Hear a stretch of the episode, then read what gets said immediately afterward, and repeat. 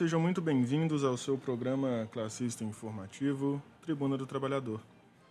Tribuna do Trabalhador é um programa criado e elaborado pelo Sindicato dos Trabalhadores da Construção Civil de Belo Horizonte e região metropolitana e pela Liga Operária. Vamos ao ar todos os sábados, trazendo para vocês as principais notícias da semana através da ótica da classe operária, a ótica do proletariado.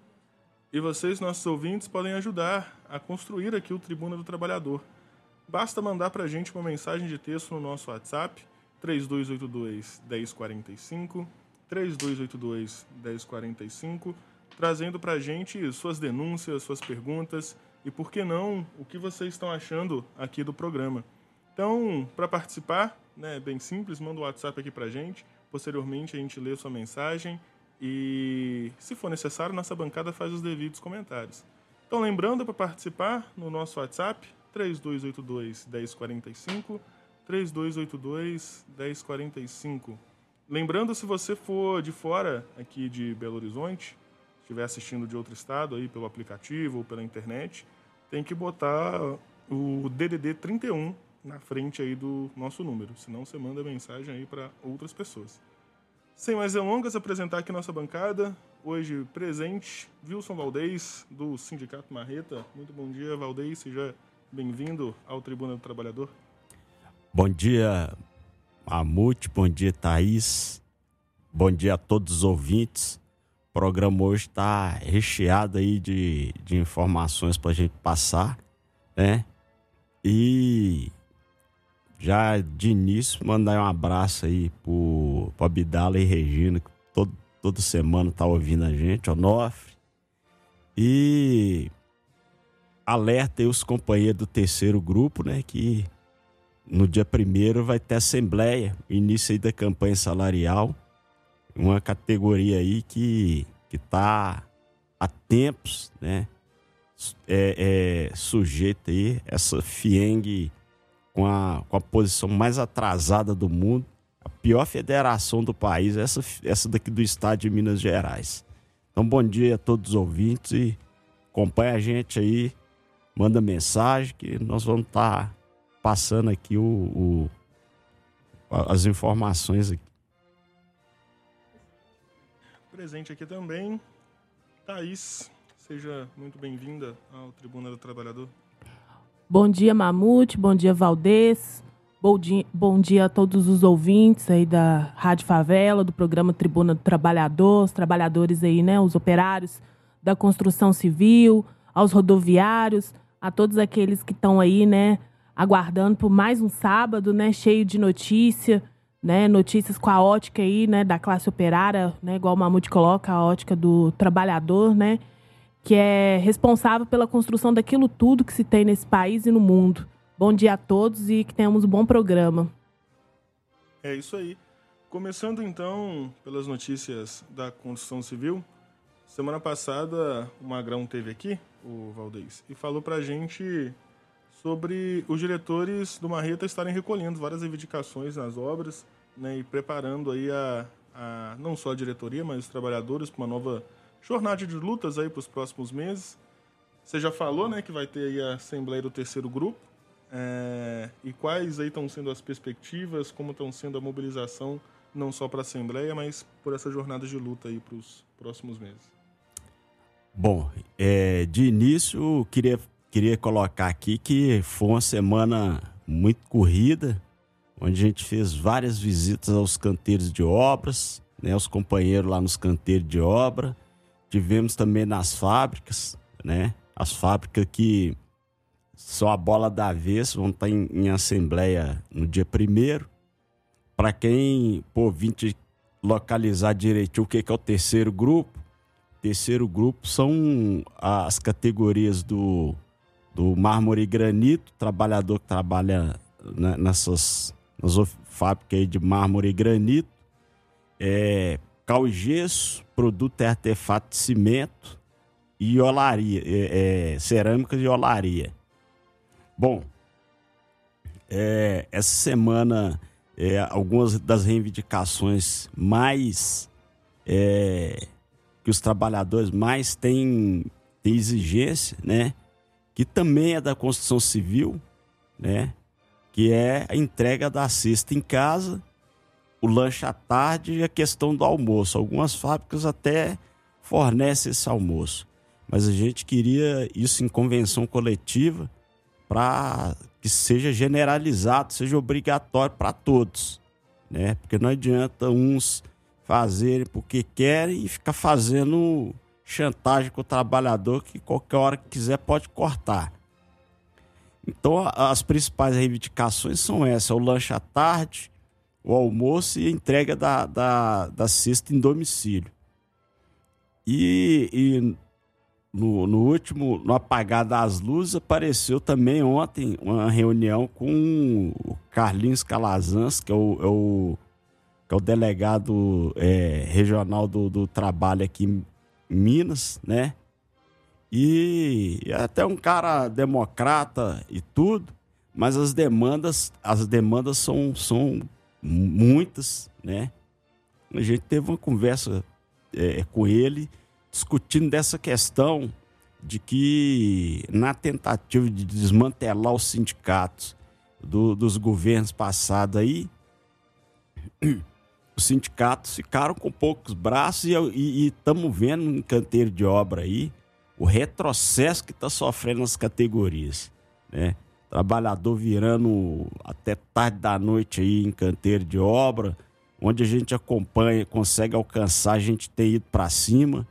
E baseado nisso, eu queria deixar aqui um recado para os companheiros, não só trabalhador da construção civil, né?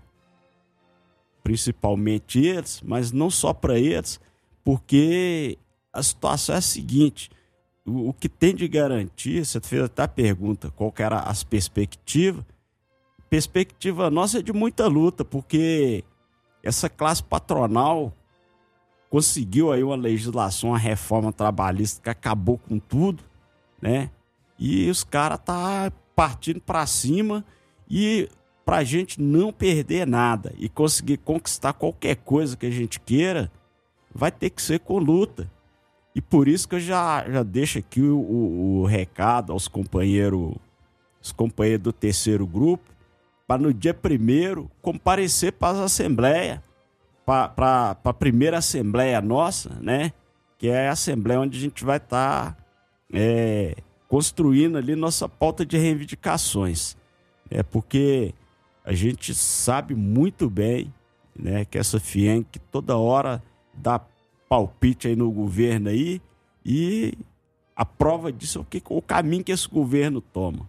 Tudo é privatizar, tudo é entregar para arrebentar, né? com os trabalhadores, é, privatizar para não ter direito nenhum.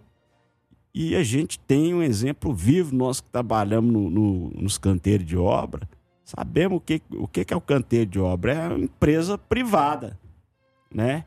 Os trabalhadores têm que brigar todo dia pelos seus direitos, até inclusive os que já estão convencionados. Então, é, finalizando aqui a parte da construção, dia primeiro tem a assembleia, né, do, do terceiro grupo, que são os trabalhadores é, em mármore e granito, cal gesso, produto e artefato de cimento, cerâmica e olaria, né? E então é isso aí. Primeira parte aqui é convidar os companheiros para comparecer sem falta lá na Assembleia. É, vendo você falar aí, Valdez, né, igual eu falei no último programa, né, que é sempre uma sempre colocado, né, da necessidade, né, é, diante de todos esses ataques, né, do, do governo, né, que não é de agora, né, é, aos direitos, né, do, dos trabalhadores, né, no nosso país, né, em prol de, como diz, privilegiar, né, ainda mais aqueles, né, é, que nos exploram, é a necessidade de sempre dar, de ter na mente né, a construção de uma greve, né, uma greve geral que a gente defende, né, que pare todas as categorias, né, uma greve geral que a gente coloca até de resistência é, nacional, né, porque é, não é só é, as empresas, né, como diz, nacionais que atuam aqui. Né? Um exemplo disso que a gente é, vê né, a própria Vale, né, que veio aqui, tirou os recursos, né, é, no caso aqui, é, Mariana, aqui em Brumadinho, né, faz o saqueio, né, exporta, né, leva daqui é, a matéria-prima para produção né, de bens, que a gente não tem uma indústria forte aqui, né, porque não é interessante que a gente se consolide né, nesse campo, né, mas sim nesse campo mais atrasado, que é só da entrega e da venda, né, a, a preço de banana, né, os produtos né, de matéria-prima e, é, e, sementes, né, grãos, né, igual a soja, entre outras coisas, né, e importe né, os produtos né, que são produzidos lá fora com material nosso. Né? Então, eu sempre vejo, né, eu acho importante o, o ouvinte também ter ciência né, disso, da necessidade dessa construção. Né? Está falando da construção civil né, como categoria é, que está começando né, uma campanha salarial, né? Mas as outras categorias também, né? Fala também muito, né? A gente sempre fala dos trabalhadores rodoviários, né? Que estão vivendo aí é, cada dia mais, né? Uma precarização ainda maior do trabalho, né? Enquanto essa prefeitura fica divulgando números, né? É, de que está fazendo é, colocou passe livre para os estudantes, sendo que vai atender, até onde eu sei, 6 mil estudantes, né, que já tinham meio passe. Né? Então, eu, eu acho interessante esse debate também, né, aqui no programa. Pois é, Thais. Só que o seguinte, essa greve geral, ela, ela precisa. A gente tem visto. Luta não tem faltado no, no Brasil. Todo dia você vê uma categoria se levantando. A gente tem que achar o time certo para a gente poder generalizar essa, essa, situação, para a gente fazer uma derrubada de todas essas mazelas aí, porque se olhar categoria por categoria, o trabalhador aqui no Brasil está vivendo um inferno na terra. Inclusive, na, na conversa com, esse, com, com, o próprio Carlinhos Calazans, ele está falando: ó, a pesquisa que nós fizemos aqui, a massa salarial do trabalhador está tá, tá tão, tão achatada, tão reduzida, que você pega aí o, o, o, trabalhador em geral, a média de salário está chegando a, a dois mil reais, um, um, um, valor que praticamente não dá para o trabalhador nem, nem, nem viver direito, né? Nem pagar o básico, né? É, porque você vê o preço das coisas vai oscilando normalmente quando ele estabiliza por cima, né? Você vê o pessoal até falando, ah, mas diminuiu o preço disso, daquilo, aquilo outro mas ele, ele estabilizou num valor absurdo. Onde que você encontra mais arroz de menos de 19 reais? Não encontra mais. Porque antes o negócio era 13 reais, 17 o mais caro. Agora você já não encontra mais em lugar nenhum. Então, olha que eu tô falando de arroz e feijão. Feijão quase 8 reais, lugar até 10. Óleo, então, que a, o, quando você vê promoção, a lata tá saindo por 5,90 né, quando vê promoção. Então, então a questão que precisa da gente generalizar esses movimentos. Por exemplo, você vai no, na categoria do, dos rodoviários. Esses caras estão vivendo um inferno na terra. É, aquela, aquela política que, que a tecnologia estava chegando para ficar. Que tecnologia é essa que, em vez dela, ao invés dela, dela favorecer o cara que tá ali direto lidando com essas latas velhas, porque para lata velha andar precisa do motorista, né? E aí é ele que tem que se virar lá, então ele vira motorista, cobrador e, nas horas vagas ainda vira mecânico também. Né? Porque vira e mexe você vê o motorista dando solução para os problemas que esses ônibus dão aí.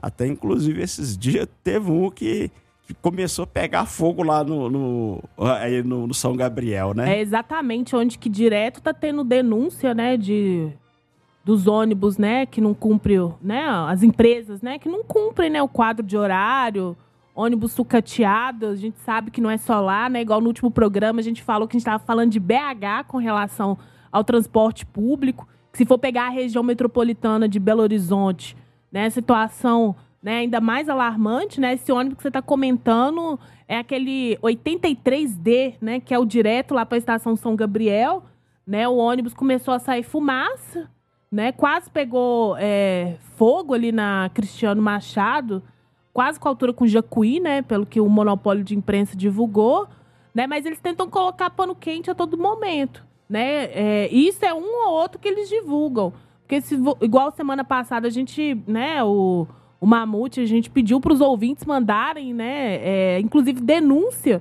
né, do, dos ônibus, né, que o, que o usuário, né, assim como nós utilizamos, né, e foi uma chuva de denúncias aqui de ônibus, inclusive aqui do, do, do da própria Serra, né, do próprio aglomerado da Serra. Porta, é, porta que não abre direito, que não fecha direito, né, ônibus que anda, né, um tempo atrás, ônibus até com pneu careca, né, e as empresas continuam recebendo subsídio, né, a prefeitura, né, é, finge que está fiscalizando, né, esses ônibus, né, igual divulga recentemente, né, que estava tendo fiscalização principalmente na estação São Gabriel, que é onde o número de denúncias estava, né, subindo. Mas se você for pegar outras regiões aí da cidade, a situação é, é tão, é tão pior quanto, né? Porque é, esses empresários não querem saber de oferecer um transporte digno, né, pro, pro, pros usuários, né? Querem saber só de lucrar, né? A lógica é essa, né? Sucatear ao máximo né? Aquilo que a gente fala, sucatear ao máximo para justificar a privatização, né? E o que a gente vê é isso, privatizar o metrô, a, o que que fizeram? Aumentaram a passagem para 5,30 e colocaram lá, como eu falei no, no último sábado, um Wi-Fi para falar que estava tendo alguma melhoria. Ô, Thaís, olha para você ver o absurdo dessa essa história do, do metrô. A gente, para quem, pra quem para para dar uma, uma pensada, o que, que seria o, o o investimento no trem. Né? Que aqui não tem nem metrô, é, é, é trem. Então o que, que acontece? O, o, o, transporte ferroviário ele, ele seria mais barato, risco de acidente mínimo. Aí eles vão lá e vendem, o governo aqui vai lá e vende a empresa para quê? Vende o, o metrô para quem? para outro empresário de, do transporte de ônibus, né? Então vai ter desenvolvimento nesse negócio? Não vai.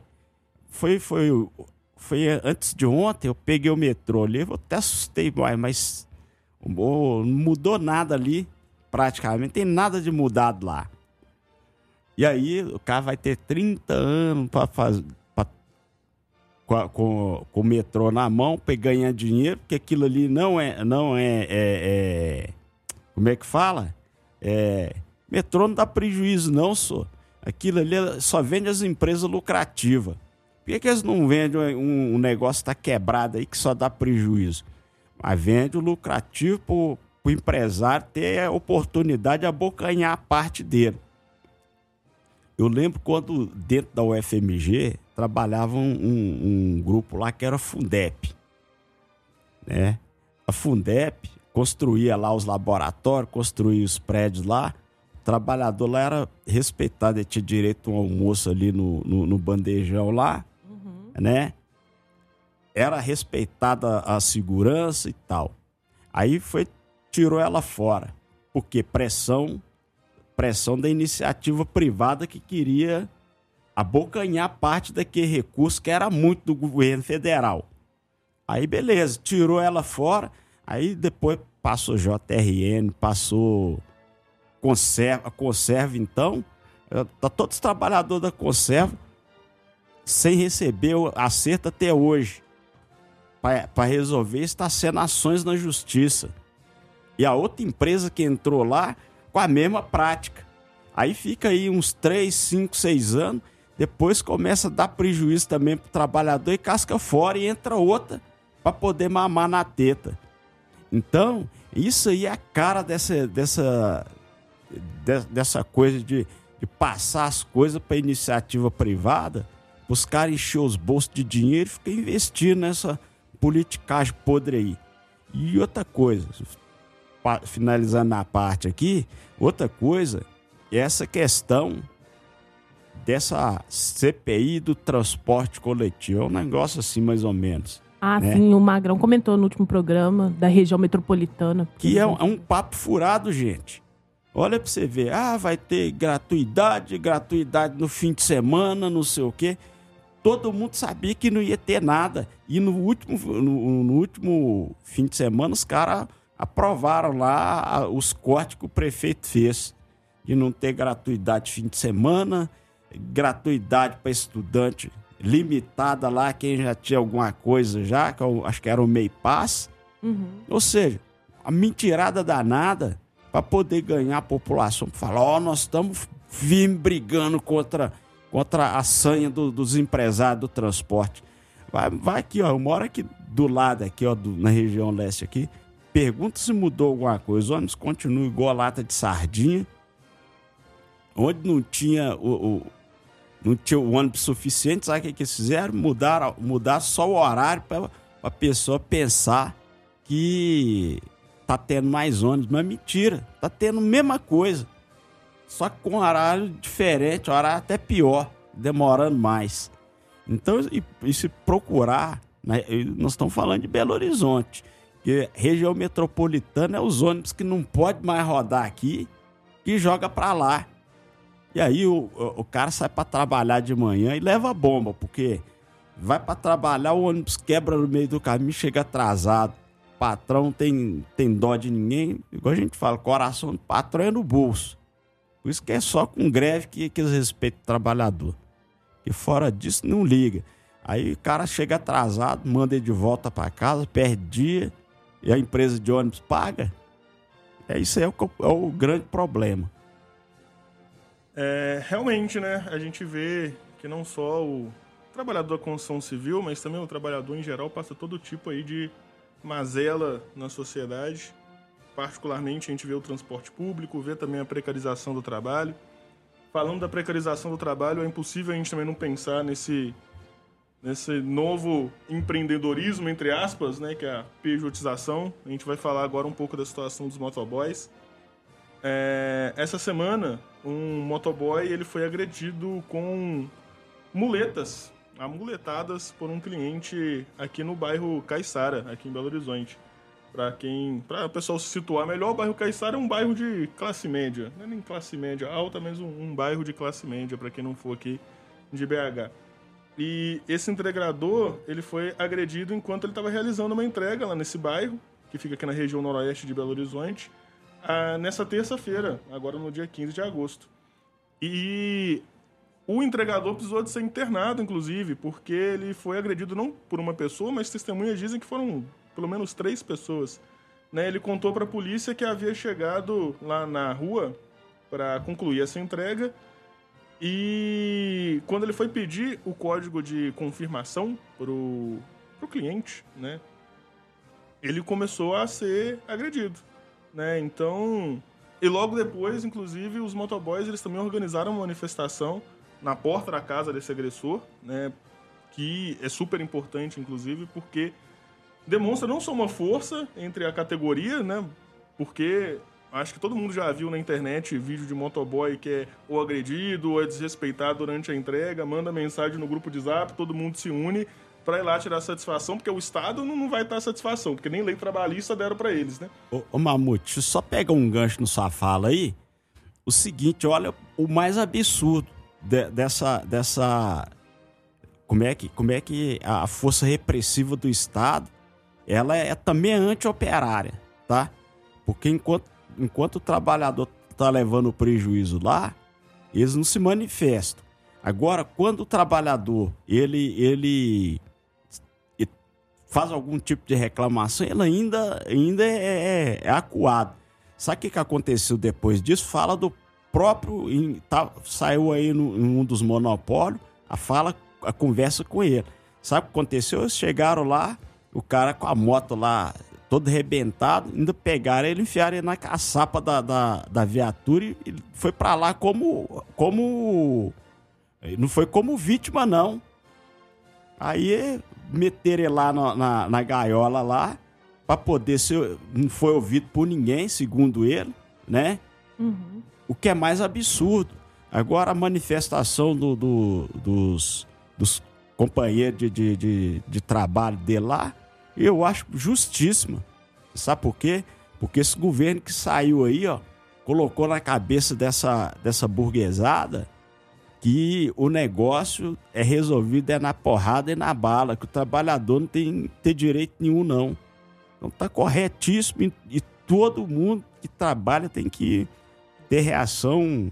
Se organizar, né, é. pra é, até mesmo se defender diante de uma situação dessa, né? Eu vi esse caso também, né, do, do motoboy, né, um motoboy jovem, 20 anos de idade, né, de acordo com o monopólio de imprensa, né? É, além das muletadas, né? É, ele foi agredido também com, com canivete, levou vários cortes também, né? De, de acordo com uma matéria que saiu no, no G1, né? É, além disso, né? Ele levou essa, né? Essa, essa quase que facada, né? Porque o canivete quase uma faca, né? Na barriga, costas, peito, braço, né? O motoboy ele chama Lincoln Matheus dos Santos é, Correia. Né? Ele fala que não sabe nem quantos pontos levou.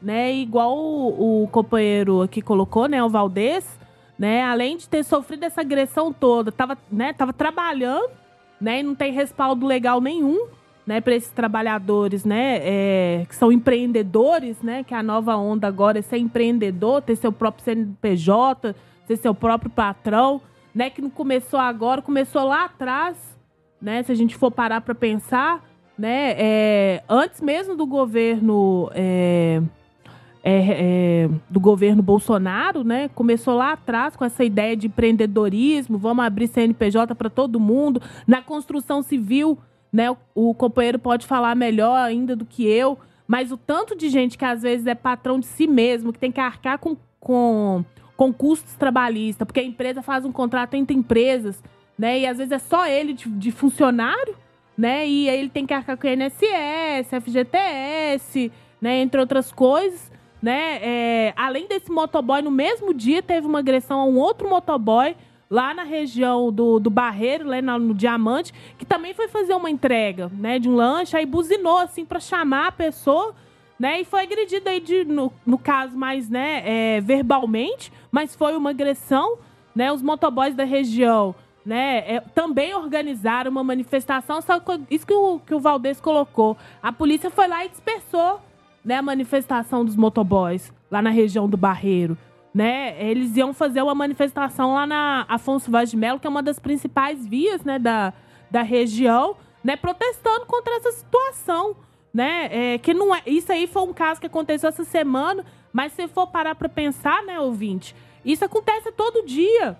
Né? Quantas vezes, né, que você não sai para trabalhar e não é humilhado nesses ônibus, não é humilhado pelo seu patrão, né? É, um dia desse eu peguei um ônibus, tinha uma é uma diarista, né, dentro do ônibus me contando que estava toda dolorida porque ela foi trabalhar na casa de uma de uma pessoa, né? Foi chamada para trabalhar, né, assim, é, como diarista, caiu da escada, machucou toda e a patroa, né, a contratante do serviço, nem pagar o Uber para ela ir pro hospital, pagou, né, para ela, né? E simplesmente dispensou ela, né? Que direito que ela vai ter, né, com essa, é, com essa nova lei trabalhista que não garante nada no final das contas pro trabalhador, garante só pro, pro empresário, né, pro para quem tem aí, né, é, o como diz os meios de produção nas mãos.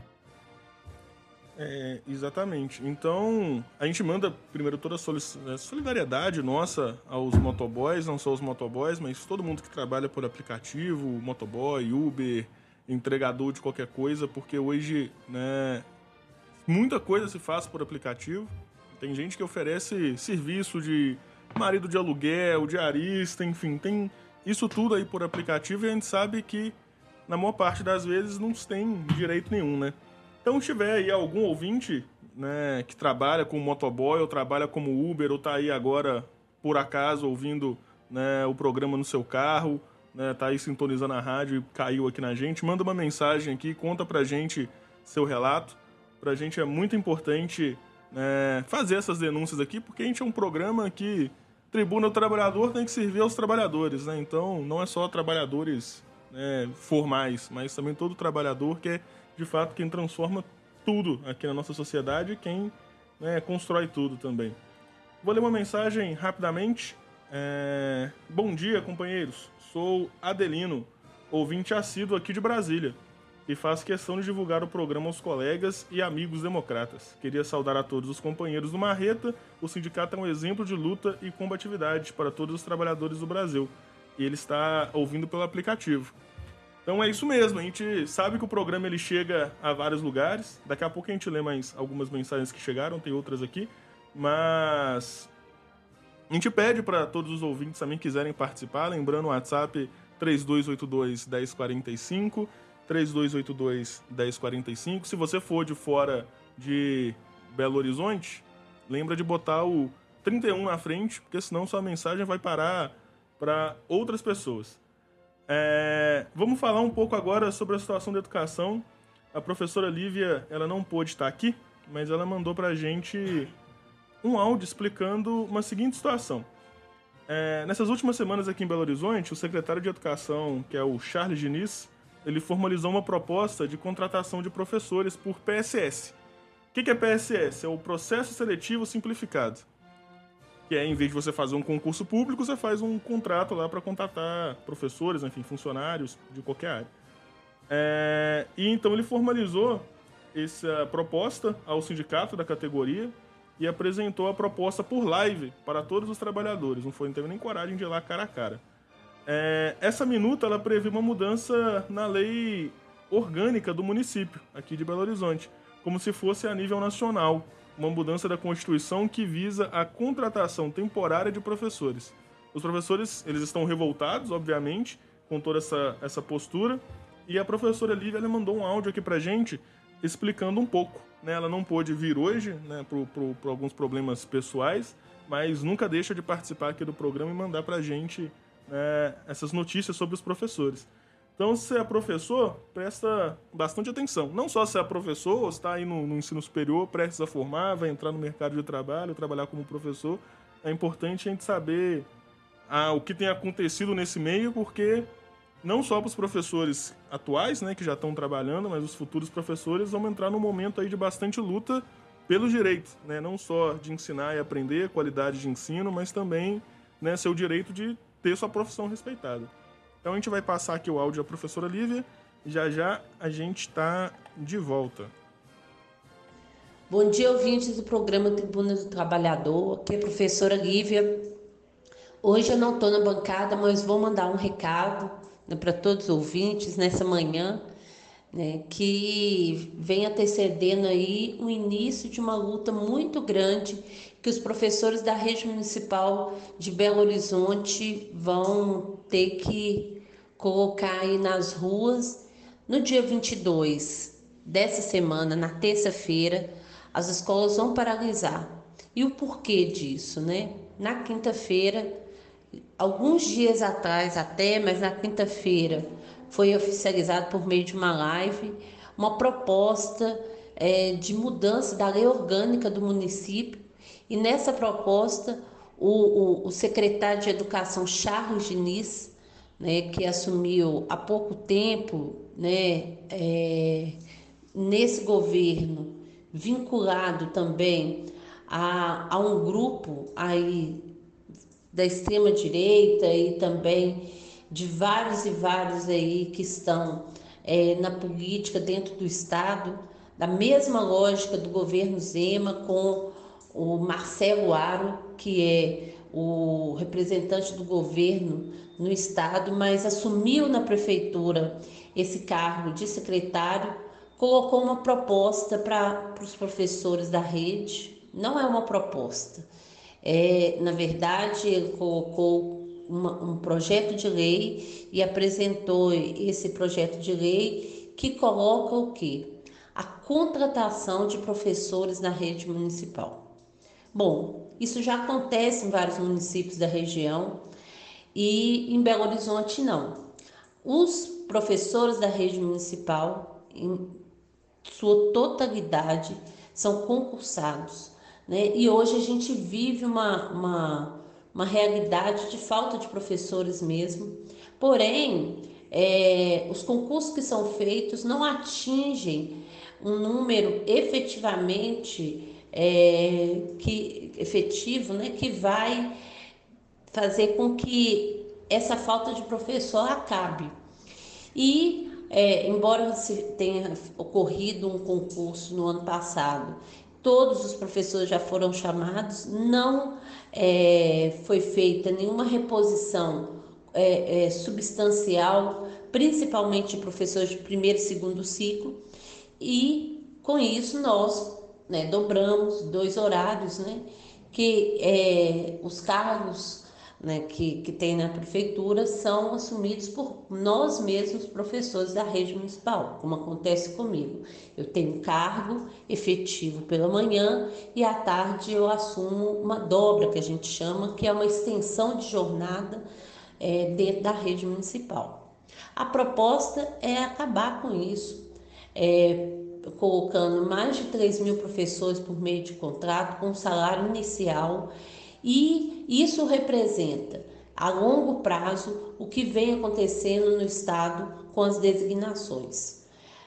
Que representa o quê? Né? Primeiro, o rebaixamento do salário ao nível básico, é, cada vez mais uma destruição da carreira, um enfraquecimento da categoria, né, uma vez que o contratado tem um outro tipo de vínculo e as nossas lutas nesse momento, elas vão no sentido de é, é, é, cada vez mais nos fortalecer contra a reforma da Previdência e o sucateamento é, de todo o processo educativo dentro da escola, uma vez que você não cria vínculos efetivos dentro da escola com um grupo tão grande, muitas vezes, de professores é, que são contratados.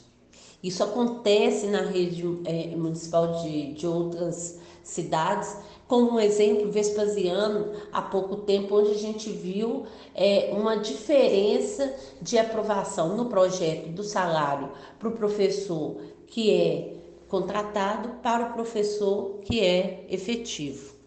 É, nós, né, do Moclate, somos veemente contra esse projeto e chamamos todos os professores a se organizarem nessa luta. A gente sabe que tem muito ouvinte aqui que é professor da rede, que é pai, que é mãe, que é irmão de professor e tem que apoiar nesse momento e nós não podemos aceitar isso. E a comunidade escolar que está escutando também. A maior parte dos nossos ouvintes tem filho, tem neto dentro da escola, e isso é para acabar com a educação na cidade de Belo Horizonte. Então, esse é o meu recado. A, a, a, chamo agora a bancada a debater um pouco sobre esse processo de sucateamento da educação por meio dos contratos, por meio da, do, do, de um processo que cada vez mais tem, inclusive, como objetivo o, a privatização da educação, porque isso é um, um elemento, mas também a questão da gestão escolar e outros mais que podemos falar em outros momentos.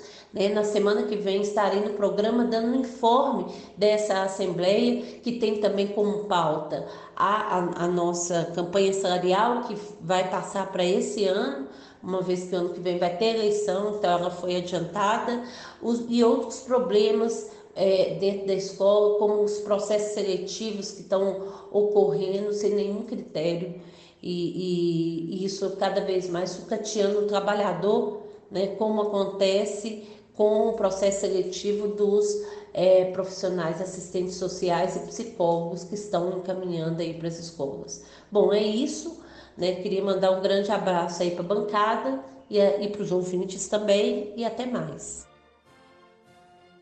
Lembrando que essa assembleia que a professora Lívia disse que vai acontecer, ela vai ser dia 22 de agosto, na próxima terça-feira, às 14 horas, na Praça da Estação.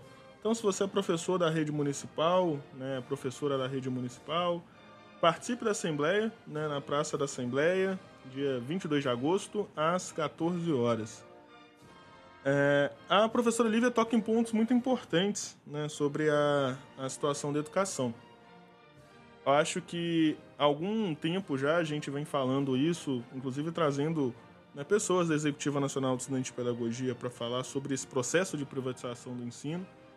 Ah, não só né, por estar tá fazendo o ensino virar uma mercadoria, como uma moeda de troca, a gente vê isso muito acontecendo nas universidades, né, começou pelas universidades principalmente, é, com o ensino à distância, essas universidades que ofereciam esse modelo híbrido, é, começava a fazer disputa de quem, quem era a universidade que tinha mensalidade mais barata, qual que era mais ou menos atrativa para o trabalhador, mas no final das contas representava um processo em que, particularmente né, com o, o, o FIES, ProUni, essas medidas começaram a injetar muito dinheiro no ensino privado em detrimento à melhoria do, do, do ensino público, começou a criar grandes monopólios do ensino, né? A gente tem a Croton, que é uma das maiores empresas aí que domina o mercado universitário privado aqui no nosso país. Então ela é dona da Pitágoras, Anhanguera, um monte de, de, de, de universidade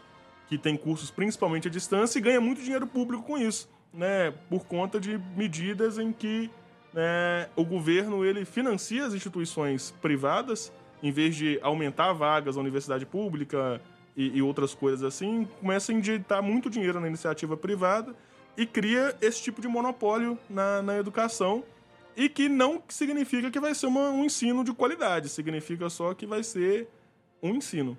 Ou talvez nem isso também, né? Eu não, é, não vou aprofundar muito né, sobre essa questão, vamos falar mais aqui do, do ensino né, das escolas de educação básica, ensino fundamental e médio porque agora essa onda também está chegando. A professora Lívia falou muito bem que nem mais a direção da escola, né, particularmente, nem mais as direções da escola estão sendo é, realmente feitas através do Estado, estão contratando empresas, essas OS, que é essas organizações sociais, que na verdade é basicamente uma empresa que ganha dinheiro para gerir lá o funcionamento da escola. Então, vai contratar quem vai ser o supervisor, vai ser lá contratar quem vai ser o diretor, vai definir qual que vai ser o calendário, não o calendário em si, mas quais vão ser as matérias que a escola vai dar, quantos alunos vai ter, esse monte de coisa que teoricamente o Estado já fazia, basicamente com qualquer diretor de escola, supervisor, enfim, com a comunidade escolar de uma forma geral conseguia fazer isso.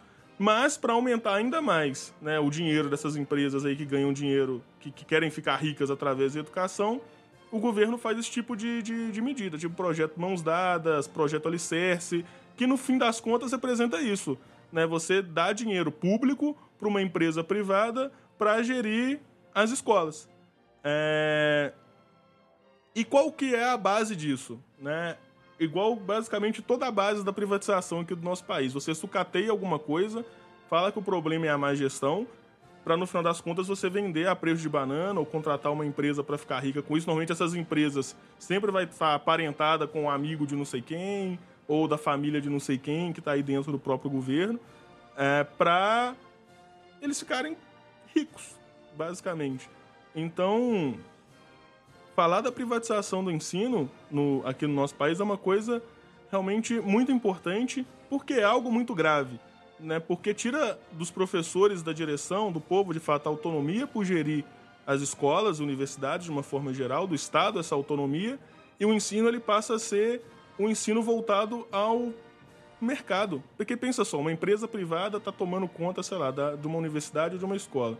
O ensino que ela vai dar lá, assim como a gente vê, inclusive, muito bem com a BNCC, não é um ensino voltado para o desenvolvimento do conhecimento e da ciência de uma forma geral. É um ensino voltado para formar mão de obra barata para trabalhar, mais uma vez, para essas grandes empresas privadas, ou trabalhar numa fábrica, ou enfim, ou você aprender a, a, ser trabalhador sem ter direito trabalhista nenhum, que é o que vem acontecendo com essas aulas aí de empreendedorismo, projeto de vida, que não fala da importância de você ter uma carteira assinada, não fala da importância né, do direito trabalhista que foi conquistado por uma luta dura, muito dura, inclusive pelos trabalhadores, mas fala que você tem que aprender a ser empreendedor de você mesmo, que você tem que fazer lá um, um, tem que ser uma pessoa jurídica, fazer um MEI e qualquer coisa do tipo, que no final das contas representa um ataque aos trabalhadores, um ataque não só né, aos professores, porque esses PSS eles fazem com que não tenha mais concurso público. O que acontece então são contratos, então você não tem garantia nenhuma. Quando a empresa privada quiser te mandar embora, ela te manda embora na hora que ela der na telha. E ao mesmo tempo incentiva a, as próximas gerações, os estudantes, a achar que isso é normal, que isso realmente é progressista, que isso é o futuro, mas que na verdade representa só uma quase uma escravidão de novo tipo, que é você trabalhar lá sem ter garantia nenhuma, sem ter direito algum, é você trabalhar realmente só para garantir seu, seu sustento básico e sem saber se, se você vai ter seu emprego garantido no futuro. É, então, a gente chama os professores para participarem aí dessa, dessa assembleia, não só os professores, mas os estudantes também para se somarem nisso, porque é um ataque muito grande né, à, à educação, aos professores, e cabe não só, e essa não é uma luta só dos professores, mas uma luta da comunidade em geral, porque educação de qualidade, ensino de qualidade, eu acho que todo mundo vê como uma pauta justa e todo mundo se mobiliza em torno dela. Mas para isso acontecer também, a gente tem que garantir que os professores, que é realmente quem ajuda a construir esse conhecimento, também tenham um mínimo de condições de exercer essa profissão. Né? Então, a gente chama aí todo mundo a participar da Assembleia, fortalece né, e, e apoiamos também a luta dos professores, porque a educação no nosso país está sendo cada vez mais atacada, já se cortaram aí mais de 300 milhões da educação esses dias para trás, né, no governo aí que fala que é, que é da educação né, e cortaram da saúde também. Então a gente vê que as peças mudam, mas os ataques é sempre o mesmo. Sempre ataca a saúde, a educação, né, sempre vai atacar os direitos trabalhistas, que é onde esses monopólios aí vêm né, mais garantia deles conseguirem seus lucros. É, acho muito importante né, essa mensagem né, que a Lívia mandou, né, chamando né, a participar da, Assembleia e colocando é, o que está acontecendo né, na educação, no caso aí municipal, né, aqui de Belo Horizonte, é, desse ataque, né, mais um ataque né, à educação é, da nossa cidade, com a contratação né, de professores via processo seletivo simplificado, né, igual ela bem colocou, né, é, que acaba entregando ainda mais né, a, a gestão das escolas né, para uma determinada empresa, né, é, dizem que fazem né, licitação né, para escolher o que for mais em conta para o Estado, né, mas às vezes a diferença ali é tão pouca que no final das contas ganha a empresa que está mais aculiada com alguém dentro da própria prefeitura.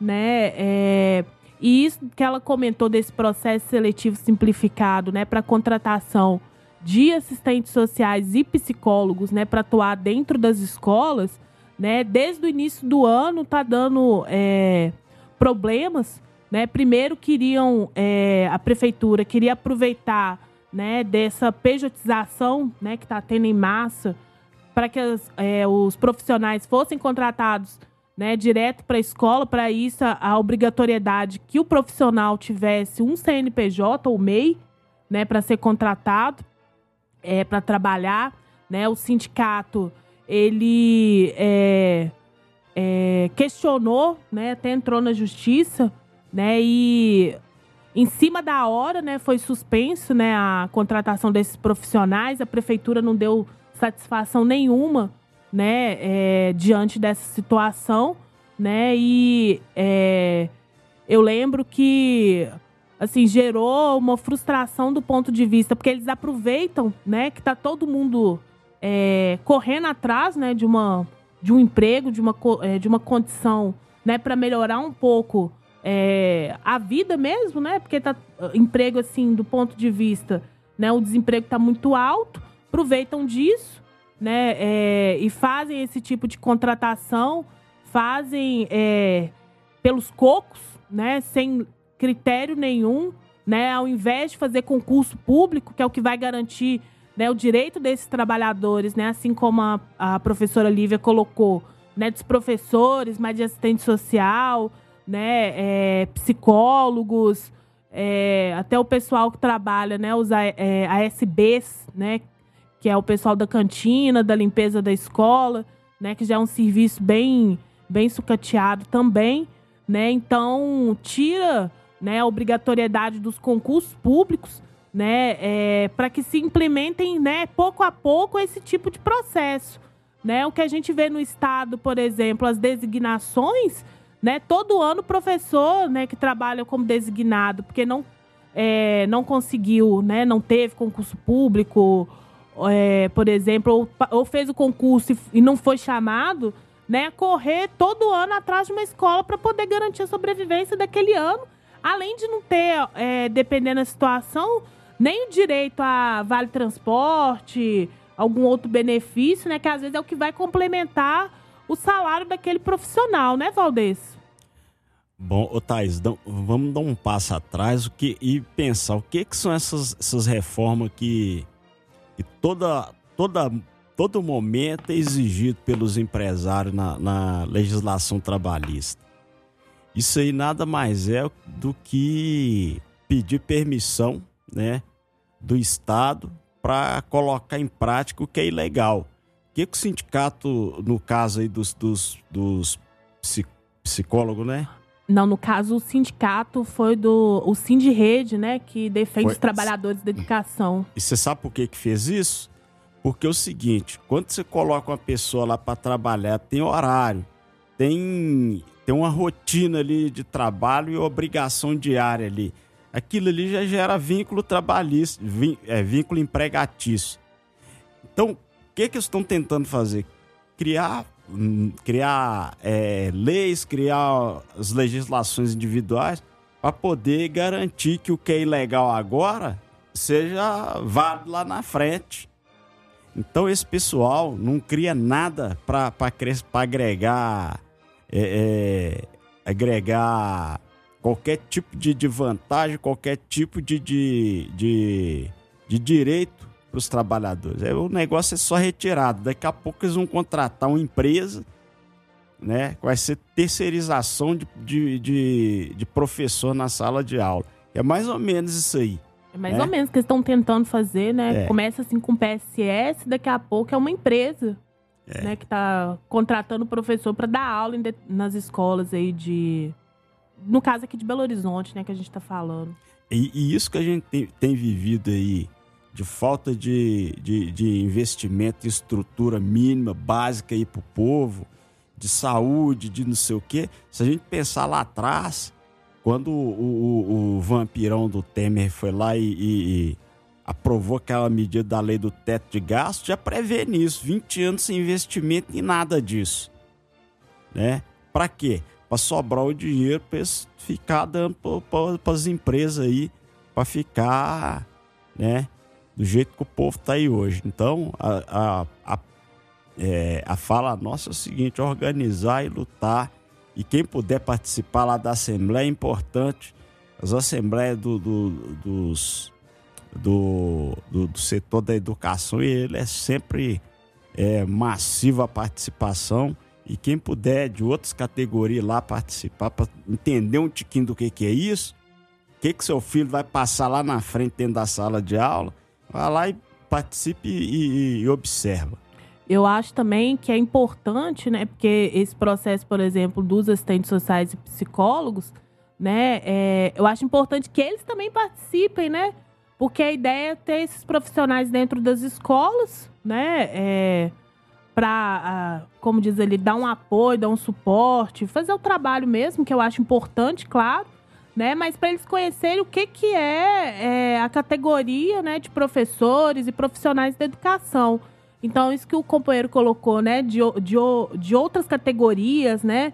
Que tem. Que, né, Convocar os né? alunos também, Thaís. É verdade, os alunos também, claro. Com certeza participar né, da Assembleia lá no dia 22, né? Para ver o que está acontecendo, né? Os ataques que está tendo na educação. Seguindo aqui com o nosso programa, vamos então para o nosso momento cultural. Daqui a pouquinho a gente volta com mais Tribuna do Trabalhador para vocês. Ainda temos bastante programa pela frente. Lembrando, se você quiser participar, daqui a pouquinho a gente vai ler algumas mensagens. Manda uma mensagem para a gente aí no WhatsApp, 3282 1045, 3282 1045. Importante falar que se você for fora de Belo Horizonte, aqui, ó, de, da região aqui de metropolitana de BH, botar o 31 na frente para sua mensagem não ir enganada para outra pessoa, ok? Então vamos então para o nosso momento cultural com a música Profissão Perigo. Daqui a pouquinho a gente volta. Ah, ah, demorou, vai, vai.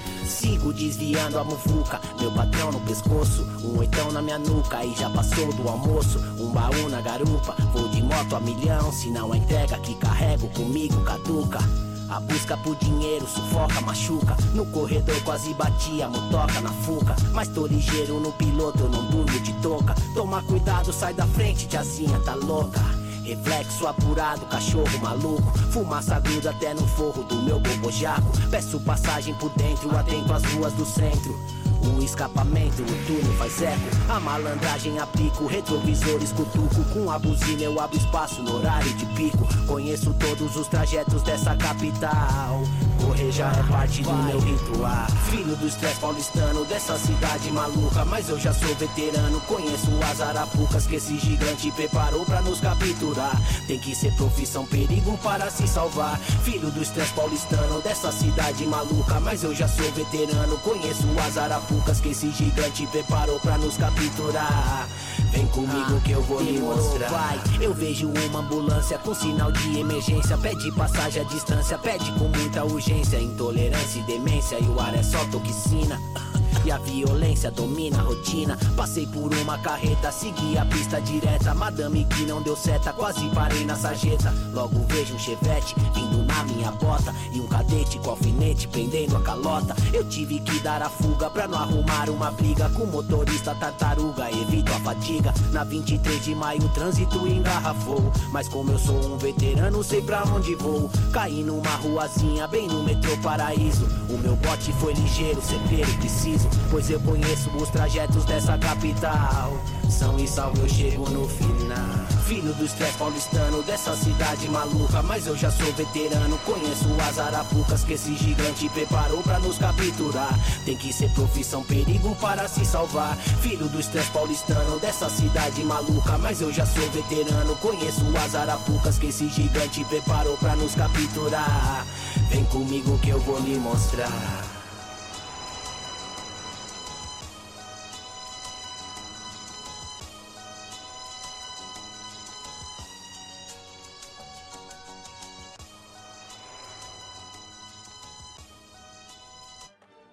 Esse foi o nosso momento cultural com a música Profissão Perigo, uma analogia aí ao trabalho dos motoboys. grande abraço para todos vocês, inclusive. É, vou ler algumas mensagens que a gente recebeu antes de a gente passar para o nosso próximo ponto. Bom dia a todos, aqui é o Volney do bairro Ouro Preto. Bom dia, Volney. Este é Cleitinho, tem quatro meses e já estou colocando ele para ouvir o Tribuna. Cleitinho é um cachorro, gente. Um cachorro muito bonito, inclusive. Parece um leãozinho. O Volney, antes, ele assistiu o programa junto com a Suzy, que era outra cachorrinha que ele tinha. Que há um tempinho atrás ela acabou morrendo. E ele já tem um outro cachorrinho aí, ó, um novo ouvinte animal aqui pro nosso, pro nosso programa. Bom dia, Volney. Boa sorte aí com o Cleitinho, que espero que ele seja um ótimo cachorro classista e combativo aí ouvindo o nosso programa. Obrigado pela sua participação. Outra mensagem: bom dia. Bolsonaro pode ser preso a qualquer momento. Não pelo genocídio na pandemia. Não. Não pelo genocídio na pandemia incentivar a dúvida na ciência, desdenhando das vacinas, não por idolatrar torturador, não por ser racista, homofóbico e por falas e discursos de ódio, mas sim por venda ilegal de joias para a justiça. Isso foi o que mais chocou. Como dizia Jô Soares, o Brasil só não acabou porque ainda não ficou pronto. Exatamente, né? Em várias atrocidades aí que Bolsonaro fez, pegaram a não falar de menor relevância, mas a que menos hedionda para tentar botar ele na cadeia. Uma outra mensagem, essa foi um áudio que um ouvinte enviou. É, ele mandou um áudio perguntando por que a gente tirou, né? Não faz mais os ouvintes no ar, que era você ligar aqui no nosso número e a gente botava aqui no ar. É, ele disse que é um ouvinte há muito tempo, que achava que era muito bom colocar né, os ouvintes aqui para falar com a gente. A gente também achava.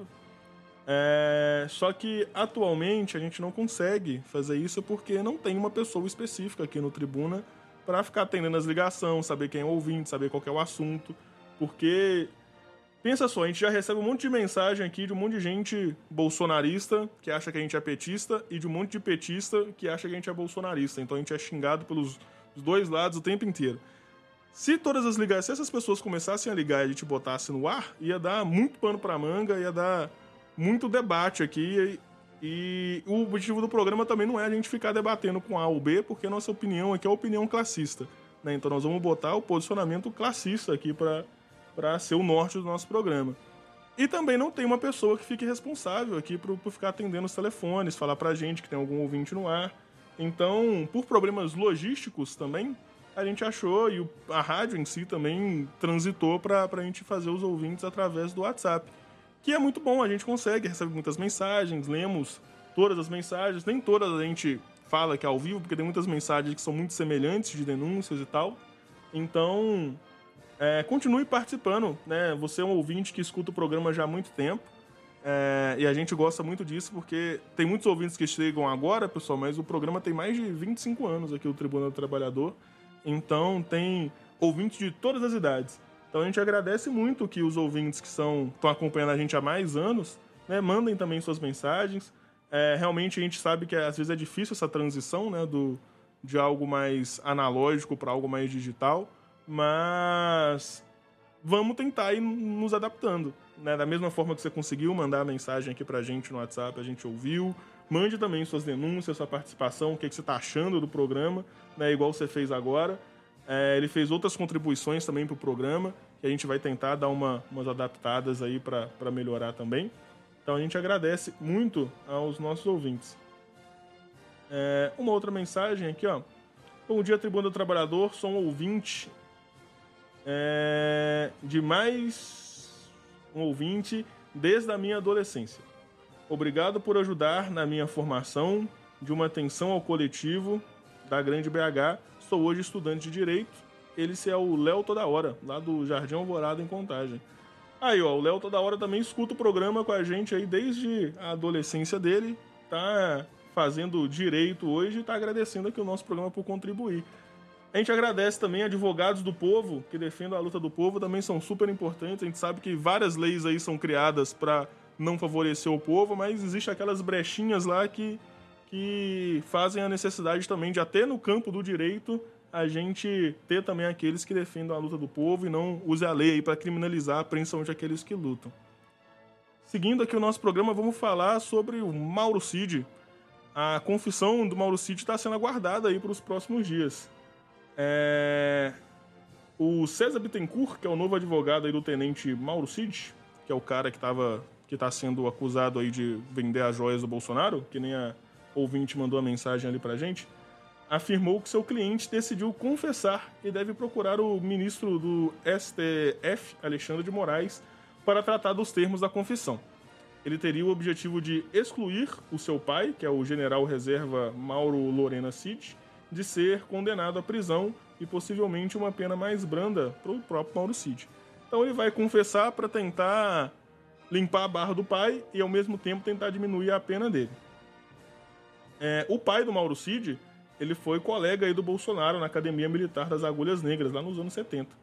Né? E de acordo com uma matéria aí que foi divulgada pelo monopólio de imprensa do G1, desde a prisão do filho, fazia vigília no exército conversando com a cúpula da força para procurando uma possibilidade de, de com, preocupado com a possibilidade de ele ser preso.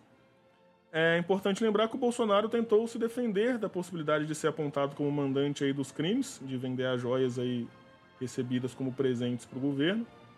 É... Na verdade, ele tentou. O Bolsonaro ele tentou defender da possibilidade de ser apontado como mandante dos crimes cometidos aí pelo ex-ajudante dele, que é o Mauro Cid. Então ele tentou jogar tudo a culpa toda no Mauro Cid e falar que ele não tem nada a ver com isso daí, igual ele costuma dizer. É, e ele deu essa entrevista aí pro Estadão da manhã do dia 18 de agosto. É, por todas essas coisas que aconteceram, pelo que tudo que foi revelado, é, dia após dias após aí pelo monopólio de imprensa, é, está fora, né, é inquestionável o fato de que Mauro Cid ele vendeu uma série de joias contando com o auxílio do seu pai, que é o Mauro Lourenço Cid, que a gente falou logo acima. E que o Bolsonaro ele sabia disso, né, apesar de alegar que ele não receberia o dinheiro. E também é, fora de dúvidas aí que o advogado pessoal aí do Bolsonaro, que é o, o Acef, ele recomprou uma parte dessas joias por um termo de, do Tribunal de Contas da União, que é o TSU, é, para tentar, antes que descobrisse aí a tramóia efetuada, e isso significa, né, daria uma série de complicações jurídicas aí para o ex-presidente. Então, basicamente, o Mauro Cid ele falou que vai se entregar, se entregar não, né, confessar o que realmente aconteceu para tentar limpar a barra do pai. O Bolsonaro tentou falar, tá falando que tudo foi ideia do Mauro Cid, que ele não tem nada a ver com isso. E existem provas que mostram que o pai do Mauro Cid também estava envolvido aí nesse esquema de, de venda de joias. Então, nas próximas semanas a gente tenta desdobrar melhor esses próximos acontecimentos. Se vocês quiserem ver mais sobre isso, ver a notícia na íntegra lá no anovademocracia.com.br, tem toda essa matéria falando sobre essa questão das joias. Bancada? Bom, Mamute, eu acho que, primeiro lugar, é, essa situação toda vai mostrando para o povo brasileiro como é que é farsante esse, esse, esse sistema, né? Onde vários crimes são cometidos é, é, tanto pelo governo de extrema direita aí, ele fez, fez o que fez aí com o país, tentando massacrar o povo, né? E o, o, o golpe que eles planejavam, que eles tentaram tramar aí, né? E continua, a conspiração prossegue, tá? Mas aí a gente vê como que essa enrolação, ah, vão ouvir o fulano, não ouvir o ciclano, vou fazer uma delação aqui para no final acabar tudo em pizza, né? A gente tá vendo que no final quem manda não, não, não vai para lugar nenhum. Haja vista a situação desse caso aqui de, de, de Minas Gerais aqui, onde o cara vai lá mata, mata os fiscais e tudo tá aí, ó. Condenado, mas nunca pisou na porta da cadeia. Então, esse aí é uma forma que esse pessoal tem de perde um dedo, mas não perde. A, aliás, vão, vão os anéis, mas não perde o dedo, né? E no caso, quando para não, não, não cortar a cabeça, eles vão lá e cortam um pedaço do dedo. Que é o caso desse, desse Maurcide aí e de várias outras raias miúdas que vão cair, né? Mas a conspiração vai prosseguir porque esse pessoal, é, os militares, sempre coordenaram essa política do país. Você vê que é, é, assume outro governo dito popular, mas com a mesma patota lá no, no, no, no fundo, lá no pano de fundo, dando, dando as coordenadas, dando as, as, as, dando a linha, né? Como é que o governo assume? Assume falando, ó, vão revogar isso, vão revogar aquilo, vão mudar aquilo outro e não muda nada. Até agora não mudou nada e não vai mudar. Porque a, a, sujeira que o governo anterior faz, o que assume, vai lá, arruma um jeito de, de, de ilustrar aquele negócio, de, de, de passar por cima, passa um pano, mas mudança não tem.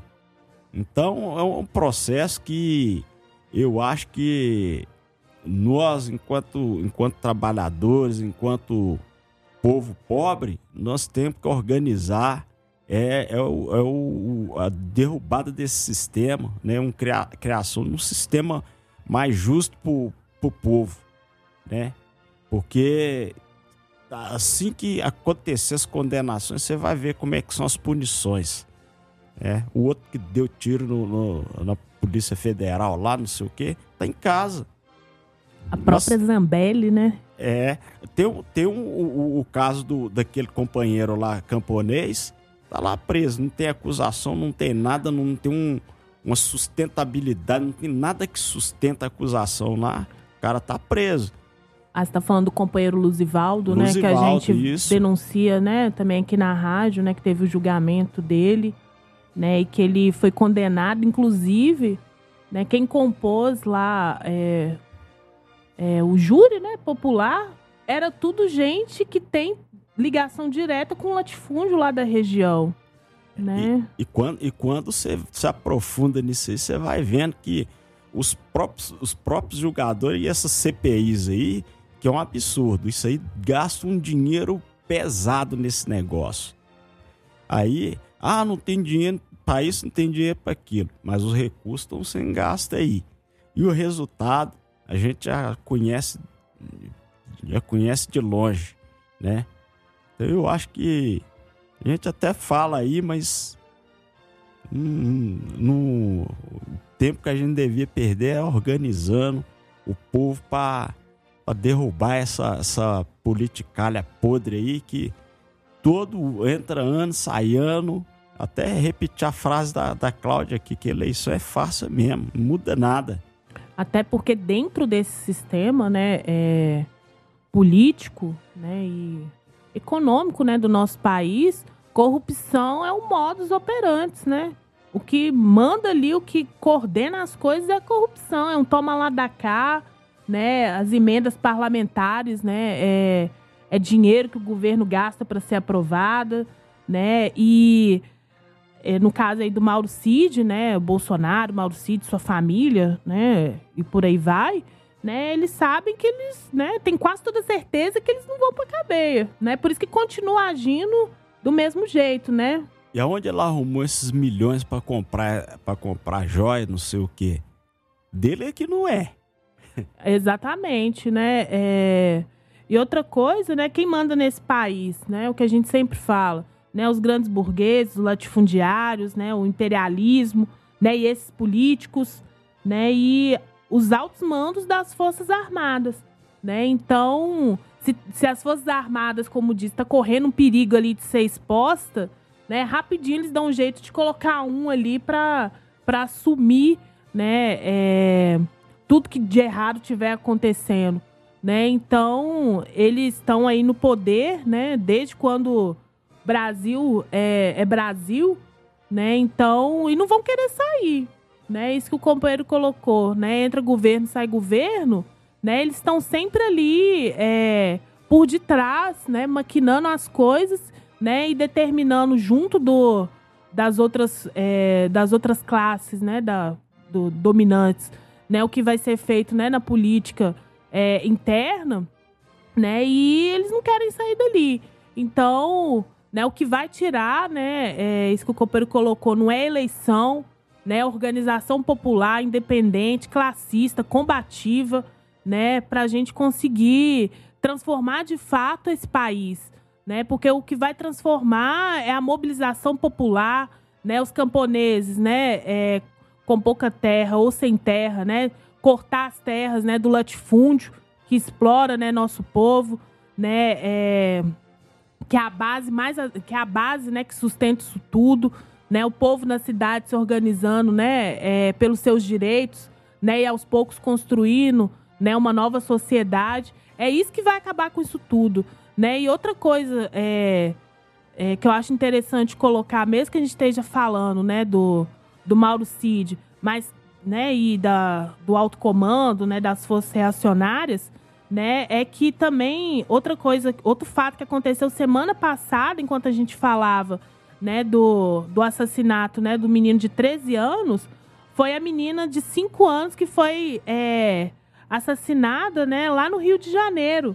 Enquanto a gente estava aqui falando, né, denunciando né, essa política genocida de Estado contra o povo pobre, preto, favelado, né, os trabalhadores, né, em sua grande maioria, né, uma menininha de apenas 5 anos, né, foi assassinada com um tiro no peito enquanto brincava dentro de casa, né, a justificativa sempre é a mesma, né, é a, é a polícia agindo, né, no caso do Rio, né, teve um período que foi até as Forças Armadas, né, com a implementação da as unidades pacificadoras, se eu não me engano, né? É, é desse governo que está aí hoje. É desse governo que está aí hoje, né? Então a menininha estava brincando dentro de casa, né? Tava tendo uma operação é, da polícia no morro do Dendê, né? E a criança de 5 anos foi alvejada dentro de casa enquanto brincava, né? No sábado antes aí do, da, né? da celebração do Dia dos Pais, né? Então é, a gente está falando aqui da questão, né? Da corrupção né, dentro do governo, mas isso também entra na conta desse governo. Por que, que vai acontecer com esses policiais? Nada.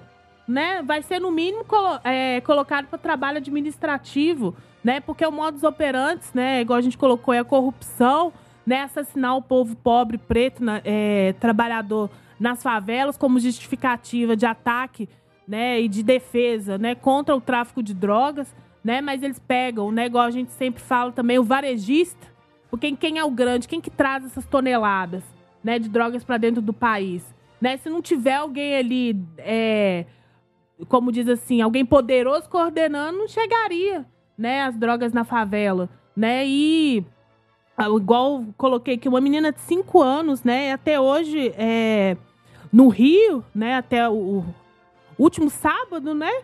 Já foram assassinados pelo menos 17 pessoas, né?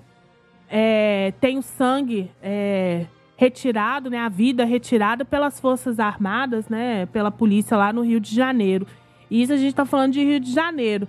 Fora outros crimes que é cometido, né? É, pelo país, né? É, igual a polícia, às vezes pega o jovem ali, né? Coloca dentro do camburão, sai dando volta, aterrorizando, né? É, a juventude né, que não tem assim perspectiva nenhuma de melhora, né, dentro desse sistema, né, é trabalhar minimamente ali para ganhar um salário mínimo, né, e, e olhe lá, né, para tentar ajudar a família, né, e no, igual a, a Lívia mandou a mensagem falando, não tem educação, não tem saúde, não tem nada. E aí os caras falam, vamos pacificar as, as comunidades. Nem a comunidade, não é, os, é os bairros pobres, né? Aí toda hora a comunidade, comunidade. Uma, uma forma que eles vão criando, cada dia cria uma palavra diferente para poder justificar o, falar não, pacificar, pacificar o, o, o povo é ter o braço de, tirar o braço armado do Estado e, e colocar condição para as pessoas. Mas esse governo nenhum tem, tem interesse nisso. Então é por isso que a gente precisa se organizar e lutar. Porque se fosse para punir alguém, já era para ter punido o cara dentro do governo dele, enquanto ele liberou lá a morte de um monte de gente, né? Liderou a, a, a matança que foi na pandemia. Ah, não vai ter vacina, não vai ter isso, é mimimi, fazendo gracejo, fazendo escárnio com a cara do povo. E nisso aí foi pelo menos 700 mil vidas, né? É. É, que foram assassinadas, né? Pessoas assassinadas devido né, ao negacionismo, né, ao obscurantismo, né? No caso aí, durante o, o governo né, do, do genocida aí, Bolsonaro. É, pessoal, eu vou ler uma mensagem aqui do Magrão. Ele mandou um recado aqui pra gente, ele não tá aqui hoje também, mas tá ouvindo a gente, né? Ele mandou um textinho aqui pra gente, na verdade, um, uma, um posicionamento, né, também sobre o motivo da gente não ter o mais ouvinte no ar. Ele disse pra gente aqui, ó: "Bom dia, ouvintes, principalmente aos que acompanham o programa desde 95. Sobre a questão de não ter mais o ouvinte no ar, somando ao que o Mamute já falou, gostaríamos de dizer que, devido à falsa polarização criada pelo monopólio de imprensa, que busca dividir o povo entre a falsa esquerda eleitoreira e a extrema-direita bolsonarista, que está em debate nos grupos de WhatsApp e redes da internet, a organização do programa tomou a decisão de não deixar espaço para que esses debates sem sentidos contaminem o nosso programa, que tem a tarefa de combater a pauta ditada pela grande burguesia e o latifúndio, que estão a serviço do imperialismo, principalmente norte-americano. As mensagens de texto e até mesmo de áudios curtos podem ser enviadas, e assim podemos repercutir as informações dos nossos ouvintes e debates, se necessário, pois o programa tem uma pauta pré-estabelecida e é um espaço para o ouvinte que deve ser enquadrar na pauta e não o contrário, pensado por alguns que insistem na, na volta do telefone. É... é, é basicamente isso, pessoal. A gente tanto pelo motivo dessa falsa polarização, né, que viraria mais ou menos um, em vez de ser um programa que a gente mostrasse as notícias pela ótica da classe operária, provavelmente viraria um debate entre ouvintes. Ligariam da extrema direita, depois ligariam da, da falsa esquerda, né, e, e isso não é um objetivo que a gente quer no programa. É, mas a gente agradece muito a todos os ouvintes que estão acompanhando. A gente pode tentar ver alguns métodos aí no possível, possivelmente no futuro para para tentar deixar o programa mais interativo, alguma coisa assim. Mas a gente agradece demais a participação. Inclusive o Wellington, que tava, que mandou essa mensagem pra gente mais cedo, né, perguntando do ouvinte no ar, ele mandou aqui uma mensagem de, na verdade, mandou um áudio aqui curtinho pra gente. E a gente vai passar. Ele faz uma pergunta, até bastante interessante, que eu acho que o Magrão adoraria responder se ele tivesse aqui, mas a gente vai vai tentar responder aqui para vocês. Bom dia, não falei meu nome, meu nome é Wellington. Eu sou formado, eu sou licenciado em Geografia pela Federal, entendeu? Apesar de não exercer a profissão. E, como eu disse, participo há muitos anos do programa, entendeu? E eu, eu acho que as pessoas mais velhas, como era de praxe, quando havia telefone, elas tinham mais facilidade de participação. Com esse, com esse zap agora, muitos têm muita dificuldade, entendeu? E eu queria fazer uma pergunta aí para vocês, como é que vocês veem essa questão da, da, da, tomada do poder, da, da revolução, como fazer uma revolução se não há armas, entendeu? Porque primeiro teria que haver a conscientização em massa da população. Como fazer isso também, entendeu? Porque a maioria, a grande maioria da população não tem consciência política, muito menos de classe, entendeu? É, hoje eu, eu, minha mãe tem 87 anos, hoje a minha mãe tem uma noção disso. Eu fui na PUC há uns anos lá fazer um tratamento dentário, do qual me arrependi. Você anda na PUC, cara, você vê. Você vê um moreno, né? Que hoje chamo de pardo, um ou outro, cara. Todos brancos, de cabelos lisos, olhos claros, entendeu? Então o apartheid social é claríssimo no Brasil. Só que aqui foi feito com mais inteligência, porque foi, não foi uma coisa legal, é informal. Quando é informal, há mais é, é, tolerância, entendeu? É, é, é, é, a continuação da Casa Grande Cesala, como dizia Gilberto Freire. Um abraço para vocês aí, tudo de bom. A gente agradece também a mensagem do Wellington, né? Junto com a mãe dele também, com certeza deve estar ouvindo o programa. É... E é uma pergunta bastante interessante, né? A gente muitas vezes fala aqui no programa que eleição não é o caminho, que o povo tem que se organizar, que a gente defende, que a gente acha realmente uma mudança profunda vai vir através de uma revolução. É... E não falamos muito qual que é a nossa posição sobre como isso vai acontecer, né? Já que o povo não tem acesso né, a, armas e etc. Na verdade, a gente já falou isso algumas vezes aqui, que, que as armas estão na mão de, de, de, um público específico, né? Tá na mão aí do latifundiário, tá na mão da grande burguesia, tá na mão das forças repressoras, mas eu acho que uma coisa interessante que a gente pode ver, mesmo ao longo da história, até mesmo quando ele fala sobre a maioria ainda não ter uma consciência política, em grandes mudanças assim que, que acontecem, revoluções mesmo que aconteceram na história, vamos pegar, sei lá, a primeira delas aí, Revolução Russa. É... Nem todo mundo, na verdade, apesar do, do, dos bolcheviques serem colocados como representarem a maioria, não era realmente a maioria da população que defendia os bolcheviques. Na verdade, era um grupo né, grande relativamente, mas comparado com a população inteira, não era todo o trabalhador, entendia, tinha consciência profunda e etc. Mas tinham aqueles que eram mais avançados e que faziam a propaganda correta sobre as mudanças que tinham que ter, né, de romper com o feudalismo, de realmente fazer uma revolução, desenvolver, a, desenvolver o país, sair da, da Segunda Guerra naquela época, inclusive, que também deixou um monte né, da Primeira Guerra que também estava desolando só o, o, pessoal mais pobre que estava indo para as trincheiras morrer, enquanto o Kizar ficava lá no bem bom. É, então, o que acontece muitas vezes é que a consciência das pessoas elas vão se desenvolvendo durante o processo. Mas tem que ter aqueles que vão puxar a coisa, tem que ter os que vão ser, vão ter a consciência mais avançada e que vão puxar a luta.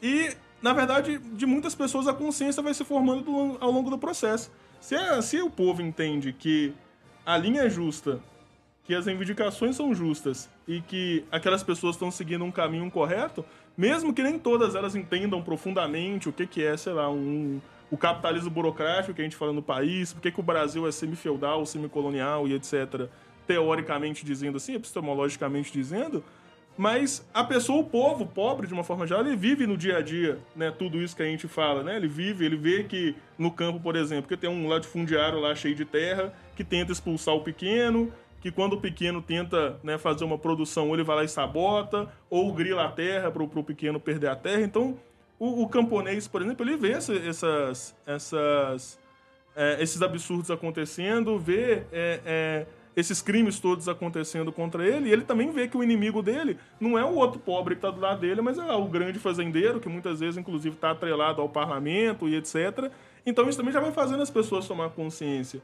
E quando chega, por exemplo, uma organização, vamos pegar, por exemplo, a Liga dos Camponeses Pobres, é, que é quem, inclusive, tem feito uma luta muito mais consequente em relação à questão da luta pela terra, não fala mais de reforma agrária, mas fala de revolução agrária, né? E fala que é, é possível sim os camponeses conseguir a terra desde que eles se organizem de uma forma correta e tudo mais, né? Então, pode ser que no início muita gente ache que é papo furado.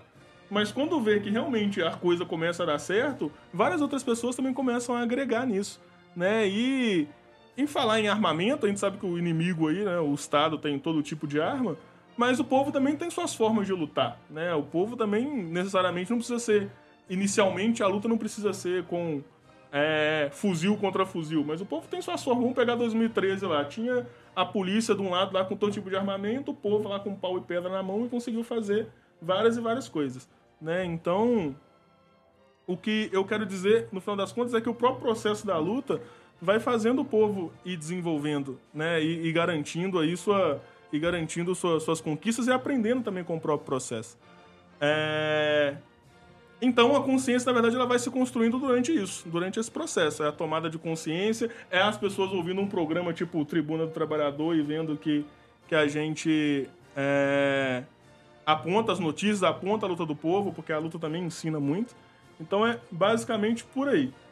Bancada? É, eu acho que é isso, né, que o Mamute colocou, né, que a construção, né, ela não começa do grande, né, por exemplo, de grandes coisas, né? Ela começa do pequeno pro grande. Então essa consciência, né, ela vai sendo adquirida ao longo da luta, né, ao longo do processo, né, da luta. Então é uma reivindicação no bairro, né, pelo transporte público, pelo centro de saúde melhor, né, pelo é, pela uma escola, né, mais, é, mais próximo de casa, né, e as pessoas participando, se organizando ali, vai vendo, por exemplo, que não é, é votando em vereador X, Y, deputado X, Y, né, que as coisas vão mudar, né, porque de ano em ano, né, quando está próximo das eleições, por exemplo, né? Eles batem de porta em porta prometendo: se eu for eleito, eu vou melhorar o transporte público da, da população, vocês vão ter mais ônibus, vocês vão ter é, ônibus de qualidade, o metrô vai, é, vai ter mais linha, né? E o que, que acontece depois de eleito, né? É, acontece, acontece isso que a gente está vendo, que a gente denuncia aqui todo sábado. É ônibus pegando fogo, né? É metrô que é metrô é, que foi vendido a preço de banana, né? E a passagem aumentando. Então as pessoas elas vão ganhando consciência também, né, nessas coisas, né? Participando da luta, a consciência delas também vai se elevando, né? E aqueles que têm a consciência, né, um pouco mais avançada, né, que compreende melhor as coisas, né, vão empurrando esses, né, para a luta, né? E à medida que a luta vai avançando, a consciência também vai avançando, né? Então, é, igual o Mamute colocou do programa Tribuna, né? É uma forma também de é, aumentar, né? É, a cada programa a consciência daqueles que nos escutam, né? De que a eleição não vai mudar, né? De que o que vai mudar, né? A gente se organizar de maneira independente, combativa, né? Dentro das fábricas, né? Dentro, é, dentro dos locais de trabalho, nos nossos bairros, não é, Mamute? Uma coisa importante, inclusive, que a gente faz aqui, além de falar isso tudo, é também a gente trazer exemplos de luta, né? Porque as palavras elas podem convencer, mas o exemplo é o que arrasta as pessoas, né? Pra, pra realmente entender né? e ir junto. É, vamos pegar, mais uma vez, eu vou pegar o exemplo do, do da, dos campos da luta pela terra, porque muita gente aqui na cidade, por exemplo, vê e acha que vê a imagem do camponês, um cara ignorante, semi-analfabeto, analfabeto, que não tem consciência política nenhuma e por aí vai. Só que em vários momentos a gente já trouxe aqui notícias de que, por exemplo, vamos pegar a luta lá no Thiago Campinho dos Santos, onde os camponeses estavam cercados por mais de 3 mil policiais, helicópteros sobrevoando, tomando um tiro de fuzil e um monte de coisa. É, e eles se organizando, eles conseguiram não só dar um baile no cerco, né, que os policiais queriam entrar lá para assassinar os camponeses.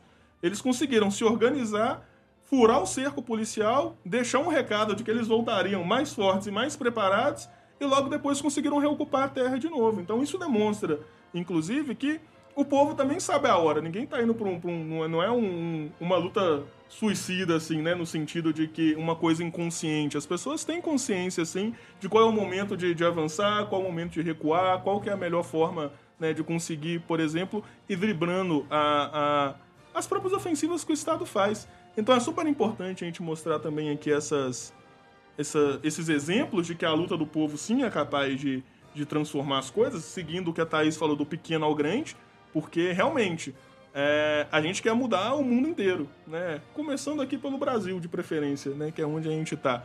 Mas é, a gente tem consciência também de que não é um processo um dia para noite, né? Vai ter algo que vai demorar, é algo que vai realmente do simples ao complexo.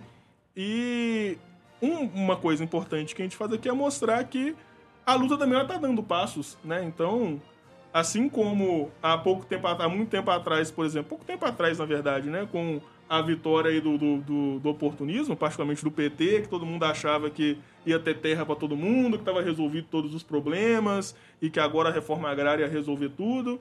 Né? Chegou a gente lá em vários programas falando que não, que isso não ia resolver, que ia continuar aumentando o assassinato de gente no campo, ia continuar tendo conflito pela terra.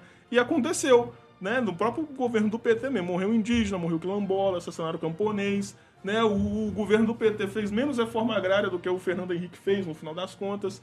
Né? Então, é, e em meio a isso existiram camponeses que romperam com essa ilusão de que aceitar as coisas de mão beijada e foram para cima. O exemplo tem a Liga dos Camponeses Pobres e, e, várias outras organizações aí de pessoas que têm lutado, principalmente no campo, por isso. E na cidade também tem acontecido. Né? É gente acha, perdendo a ilusão, achando de que o governo vai dar de mão beijada uma escola de qualidade, que não vai estar tá por aí vendendo, né, que não vai começar a vender né, educação para empresa privada. Vendo que isso não aconteceu, a juventude se organizou, ocupou escola, vem acontecendo, tem ocupação de escola acontecendo, inclusive igual no Manuel Beckman. Né? Então, o povo está lutando o tempo inteiro e o tempo inteiro tem tomado consciência. Sobre o que ele falou lá do apartheid social, né, de que ele foi na PUC e viu realmente poucas pessoas pardas, poucos negros, enfim, lá na, na universidade. Na universidade pública também não acontece, não é muito diferente não. Na UFMG também você vê lá muito mais gente branca, classe média alta ou, ou realmente gente muito abastada, que é o que a gente também fala sobre os ataques à educação, né? Que cada vez mais, inclusive essas reformas educacionais para o ensino público, né, elas servem a criar gente para virar mão de obra trabalhador de uma forma geral. E a escola privada, para quem tem dinheiro, continua tendo todas as matérias, prepara para o Enem, faz não sei o que e etc. E esse pessoal consegue entrar na universidade.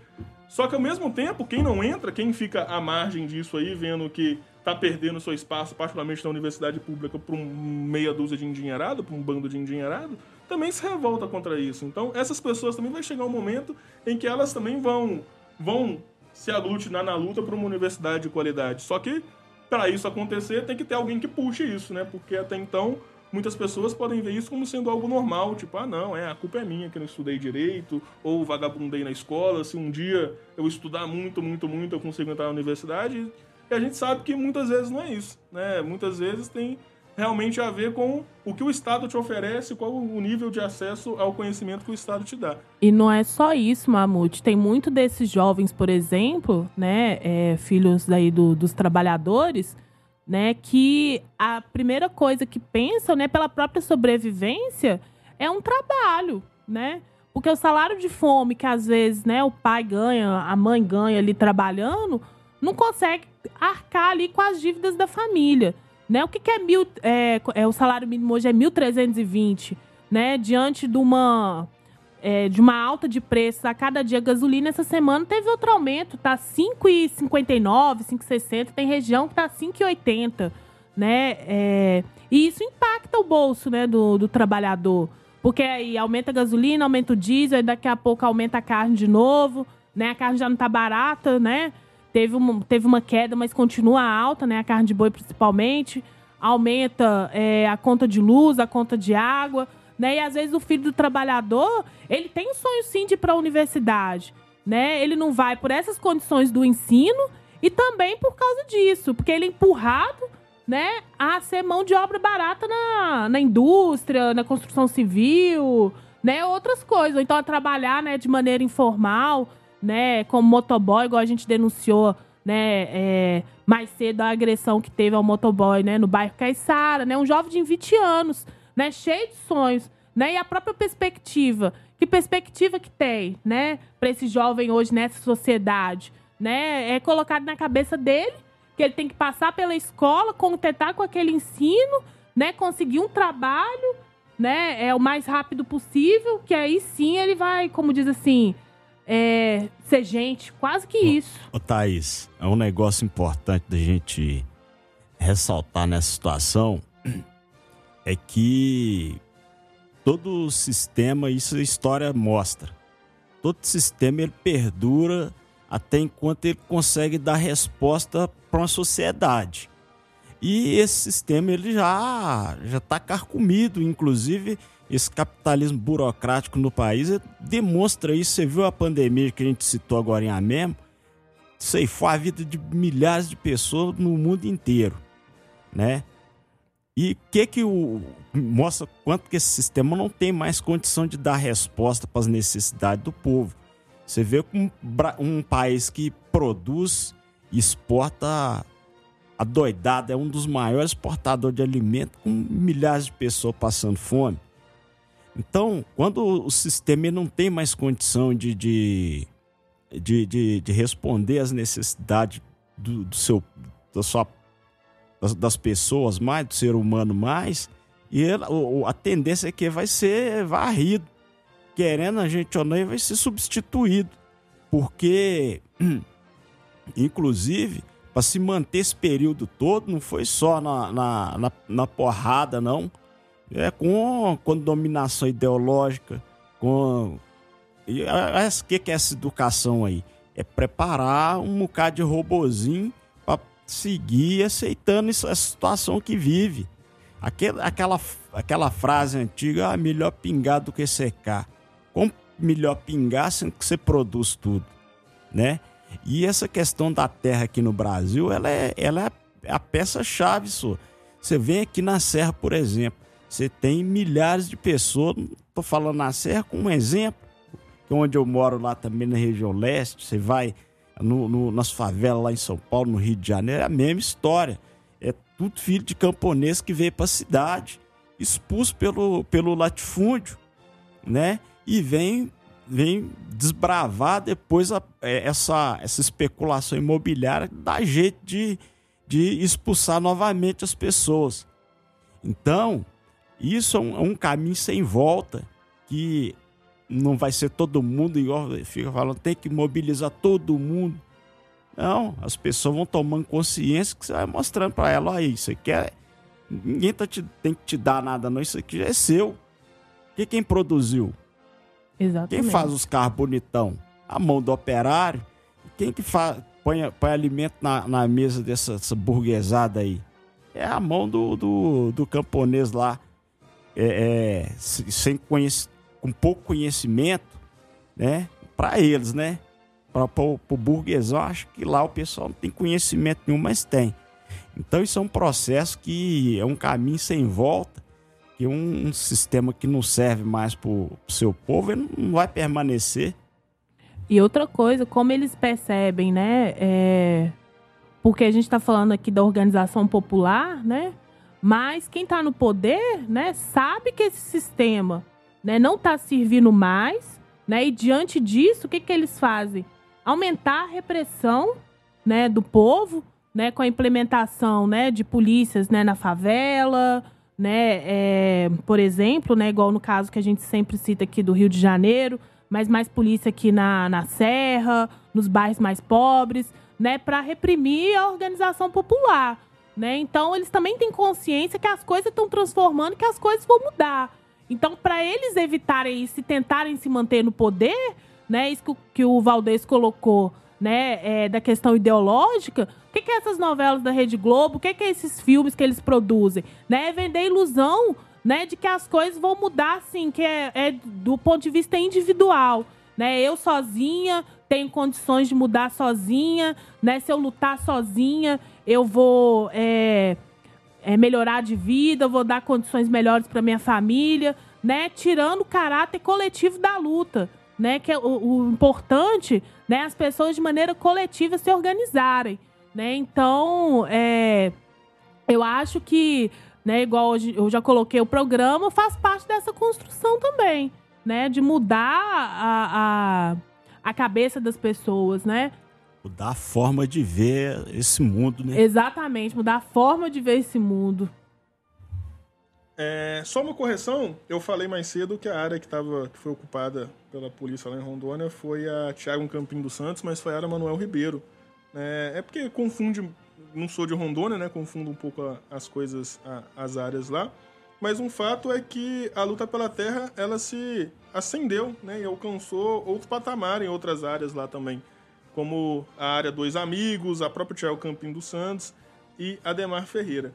Quiser aprofundar mais, a novademocracia.com.br ou site Resistência Camponesa, você vai encontrar também todos os, os desdobrares aí de como foi toda essa jornada de lutas lá em Rondônia. É, uma mensagem aqui de um ouvinte. Bom dia, Mamute. Sou o Paulo, servidor da Escola Estadual Henrique Diniz, que fica no bairro Santa Efigênia. A nossa escola fica em frente à Câmara Municipal. Por gentileza, divulgue para os ouvintes que a Escola Estadual Henrique Diniz está com inscrições abertas para o EJA, Ensino Médio Noturno, para maiores de 18 anos. Em um ano e meio, o aluno recebe o certificado de conclusão do ensino médio. Não perca, né, vocês que moram na região podem lá se matricular se quiser entrar em contato com a escola, o número é 3481-6661. Então, se você quer fazer o EJA, está precisando né, voltar a estudar, vai lá na escola estadual Henrique Diniz, lá no bairro Santa Efigênia, já está com as matrículas abertas. A gente agradece aí o ouvinte que está acompanhando o programa. É, também temos que dar essas notícias de utilidade pública aqui também no, no programa. É, eu vou passar um áudio aqui ó, do professor João Martinho. Ele é lá do Sindiúti, subsede Vespasiano. Ele está falando para a gente sobre uns dedrobamentos que estão acontecendo lá em relação à, à própria subsede e a intervenção aí do, do Sindiúti MG, né, do Sindiúti do Estado, lá na, na subsede. Eu vou passar o áudio para vocês. Daqui a pouquinho a gente volta para alguns comentários e finalizar aqui o nosso programa, que estamos quase chegando ao final. Em Vespasiano, temos uma grande perseguição feita ao Sindiúte, subsede Vespasiano e São José da Lapa. Atual administração questiona a legitimidade do Sindiúte como representante dos trabalhadores em educação da prefeitura. Também questionam a liberação dos trabalhadores em educação. Inclusive, determinou a volta imediata de todos os educadores liberados, que são diretores do sindicato. Bom, nesta linha, devemos lembrar que quando era vice-prefeita e secretária trabalhava em uma escola, nós tivemos a legalização do Sindiúte, subsede Vespasiano, como representante dos trabalhadores da prefeitura. Participou da Assembleia a atual prefeita. Participou da Assembleia a secretária de Educação. Os que estão questionando a legitimidade do sindicato. E naquele momento defenderam inclusive a participação. Inclusive participaram da Assembleia, assinaram a ata.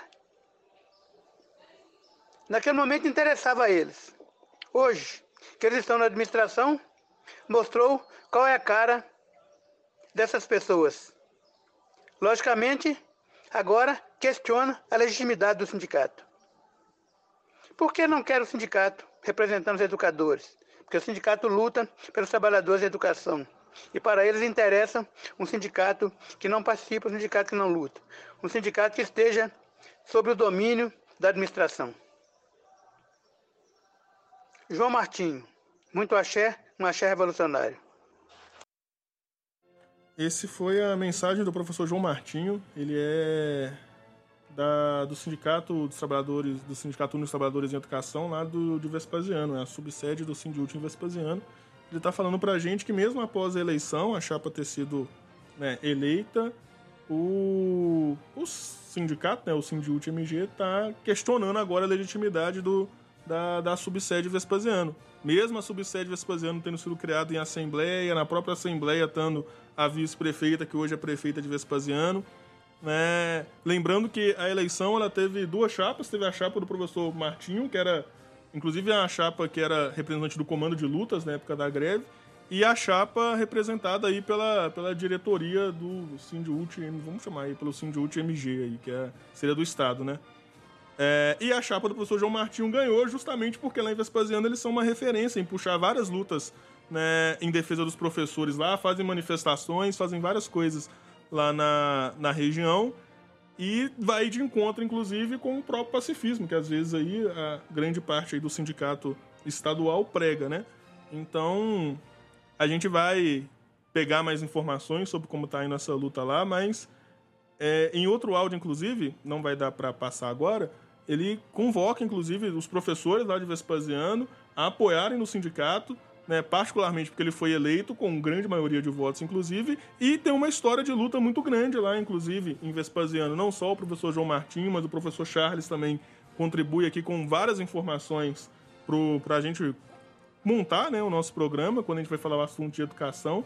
Então, a gente manda aqui no nosso apoio, nossa saudação ao sindicato, que, gente, quem for de Vespasiano sabe, né, o quanto a subsede lá Vespasiano é combativa, o quanto nas assembleias que tem aqui em Minas, aqui em Belo Horizonte, é a que chega com um nível mais elevado de combatividade, então eles cumprem um papel muito importante lá e não merecem, né, e não devem, inclusive, em momento nenhum ser questionados essa legitimidade, porque eles já são mais que reconhecidos pelos professores lá daquela região. Vespasiano, São José da Lapa, né, então eles têm mais que sua legitimidade né, comprovada, passada pelo crivo, que é o crivo da, da ação, de fato. É, vamos falar ainda sobre a luta pela terra. Teve uma liderança quilombola, né, ela foi assassinada lá na Bahia, é, você quer falar sobre a notícia, Thais? Ah, tá. É... A liderança quilombola, né, a Bernadette Pacífico, né, ela foi executada né, a tiros na noite do dia 17 de agosto, né, lá no município de Simões Filho. Né, a, a líder né, do quilombo Pitanga dos Palmares denunciava há anos né, a perseguição contra sua família né, e um dos seus filhos já havia sido assassinado, né? Amando do latifúndio é, no ano de 2017, né?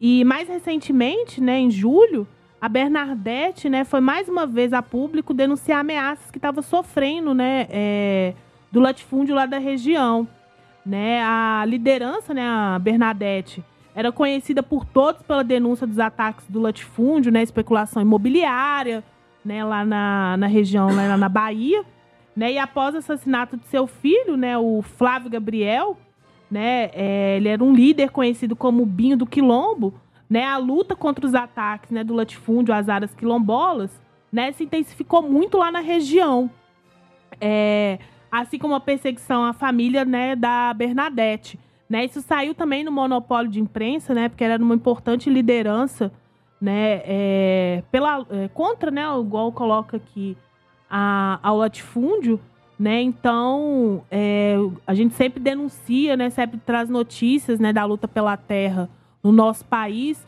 não podíamos deixar de falar, né, do, do assassinato, né, dessa lutadora do povo, né, a, a Bernadette, né, ela, igual coloca aqui, sofreu, né, é, foi morta a tiros, né? Então, assim, fica como denúncia também, né? É, essa perseguição né, ao povo que luta, né? Porque é assim que o latifúndio age, né?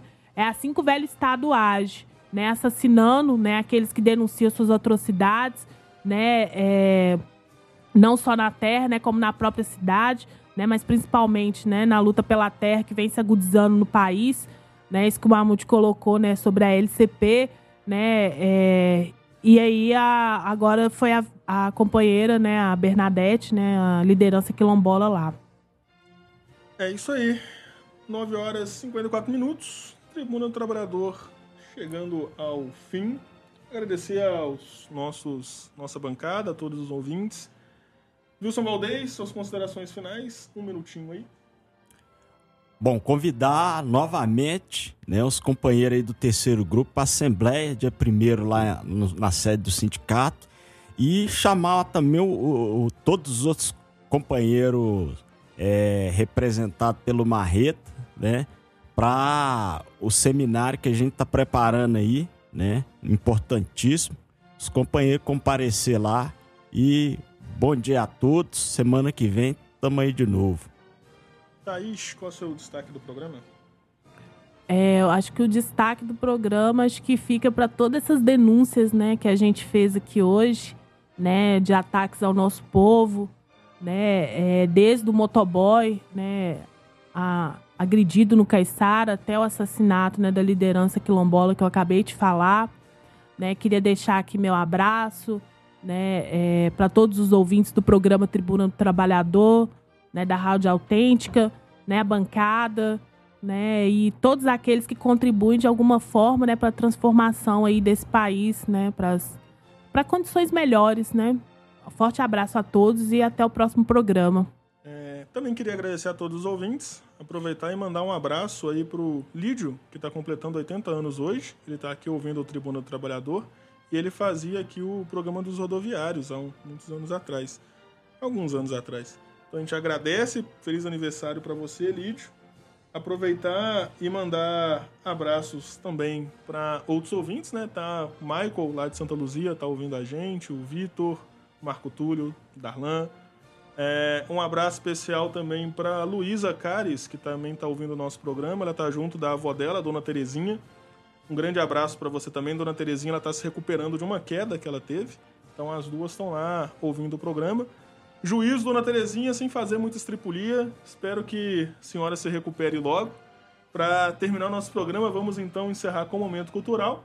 E neste mês de agosto, as cidades do interior e aqui em Belo Horizonte, e alguns bairros de Belo Horizonte, na verdade, como o bairro Concórdia, celebram as festas dos santos, que movimentam as ruas e agitam o povo, especial nosso povo preto. Nessas celebrações são várias manifestações e uma delas é o Congado uma manifestação cultural e religiosa afro-brasileira é, que tem um que tem um folguedo muito antigo aqui, né?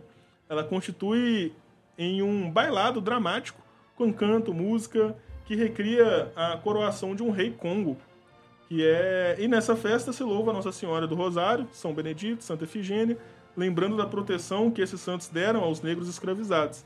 Em algumas congadas se recorda a figura do Chico Rei e da luta entre cristãos e mouros. De norte a sul do Brasil, há festas do Congado, mas em Minas Gerais essas tradições remontam ao século XVII, período da chegada das, dos bandeirantes aqui na região de das bandeiras aqui na região de Minas, é, que é do início da exploração sangrenta e do ouro.